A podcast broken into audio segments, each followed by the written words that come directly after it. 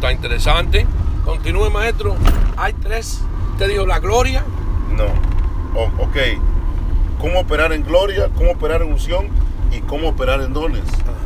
Ok. Eso, pero la- estamos hablando ahorita de la guianza, la llenura y el rebalsamiento del Espíritu. Ok. Una cosa es La guianza. la guianza. El Espíritu Santo lo tomamos como persona, como usted y yo acá, somos personas. Sí. El Espíritu Santo mira, el Espíritu Santo oye, Mm. el Espíritu Santo prohíbe. Le prohibió al Espíritu, a- al Espíritu Santo le prohibió a Pablo que no fuera a predicar a Macedonia. Le dijo, habló el Espíritu Santo, dijo, sepárenme a Bernabé, es porque tiene boca. ¿Ve? O sea, el Espíritu Santo es una persona. Sí. ¿Ok? Entonces, dice que lo guiará a toda verdad y a toda justicia. Así es. Ok. Después viene lo que es la llenura. La llenura del Espíritu Santo es la parte que cuando este dice que en el día de Pentecostés dice que fueron qué? Llenos Del Espíritu Santo. y Sí. empezaron a qué? Hablar en lenguas. Ok, cuando estás lleno del Espíritu Santo, vas a manifestar tú los dones. Ajá. Ajá, vas a hablar lenguas, interpretar lenguas. Esa es la llenura.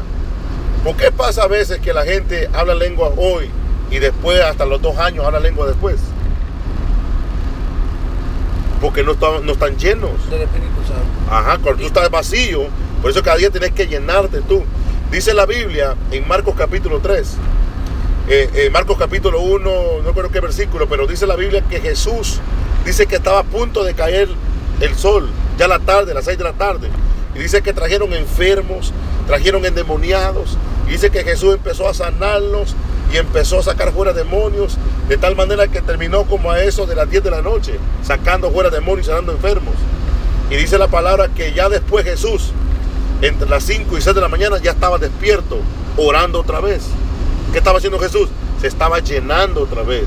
Ajá, Y después dice que terminó de orar, llegó Juan y los discípulos dijeron que iban a ir a otra aldea a seguir sacando demonios y sanando, eh, y sanando enfermos. El problema de nosotros es que después que tenemos una prédica, solo oramos cuando no tenemos un privilegio. Ah. Solo ayunamos cuando tenemos un privilegio. Pero después que salimos del privilegio, ya no tenemos una vida íntima con el Señor. Y hay que hacerlo. Entonces tenemos que tener la llenura del Espíritu Santo. Porque eh, eh, hay momentos que los desvaciamos. Eh, hay momentos que estamos llenos. Y la cosa es, lo duro es mantener la llenura Ese vaso lleno de, de Espíritu Santo. La otra es el rebalsamiento del Espíritu. ¿Cuál es ese? El rebalsamiento del Espíritu es que dice Pedro que con la sombra de Pedro Se salaba a los enfermos. no tenía que usar las manos, que solo con su sombra. Sí. ¿Ve? Dice la Biblia, en el capítulo 4, libro de Lucas, que Jesús dice que estaba lleno del Espíritu Santo, fue llevado al desierto y fue tentado por Por- Satanás. por Satanás. Y después que pasó la tentación y la prueba, regresó en el poder, dice. O sea, regresó en el rebalsamiento. Jesús nomás llegaba a una provincia, a una aldea, y ya los, los demonios se postraban ante él. Wow. Porque caminaba bajo el rebalsamiento del Espíritu.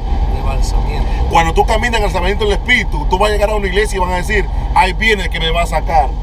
Oh. Te reconocen los demonios a donde quiera que tú entres. ¿Ve? ¿Por qué? Porque estás rebalsando el Espíritu. Estás en otro nivel de gloria. Sí, sí. Ajá. Entonces, la guianza, la llenura y el arrebalsamiento del Espíritu o caminar en el poder. El problema de nosotros es que no a veces no llegamos ni a la guianza, mucho menos al- al- a la llenura del Espíritu Santo. ¿Ve? Mucho menos al rebalsamiento del Sí. Espíritu Santo. Que no buscamos más de. Ajá. Ay, papá. Cuando- y cuando uno sueña hablando en lengua, ¿qué significa? ¿Ah? Eh, uno hablando en lengua. Comió mucho. ¡Ay, papá! ¡A su nombre! Ay, papá, vamos encendidos. Oye. No, cuando uno habla en lengua, yo, yo me despierto hablando lenguas. Oh, Es porque está, está, eh, eh, eh, usted sabe que, sobrecargado. no, usted sabe que su, que tiene alma, cuerpo y espíritu, ¿verdad? El que está dentro de usted no descansa, ¿ok? Sí. Usted cierra sus ojos, está dormido, Eh, pero todavía está vivo el de adentro, Sí, ¿entendió? sí, sí. Está vivo el de adentro. El problema es eh, de que a veces uno se acuesta y uno tiene sueños y siente que está en una iglesia y uno se levanta hablando lengua, ¿me entiendes? que el de adentro todavía está activo. Y habla lengua uno.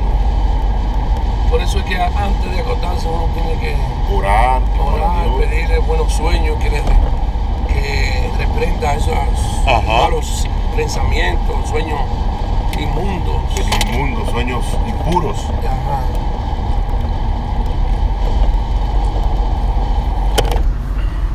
Hemos llevado una pequeña corta reflexión, más luego seguimos con otros temas.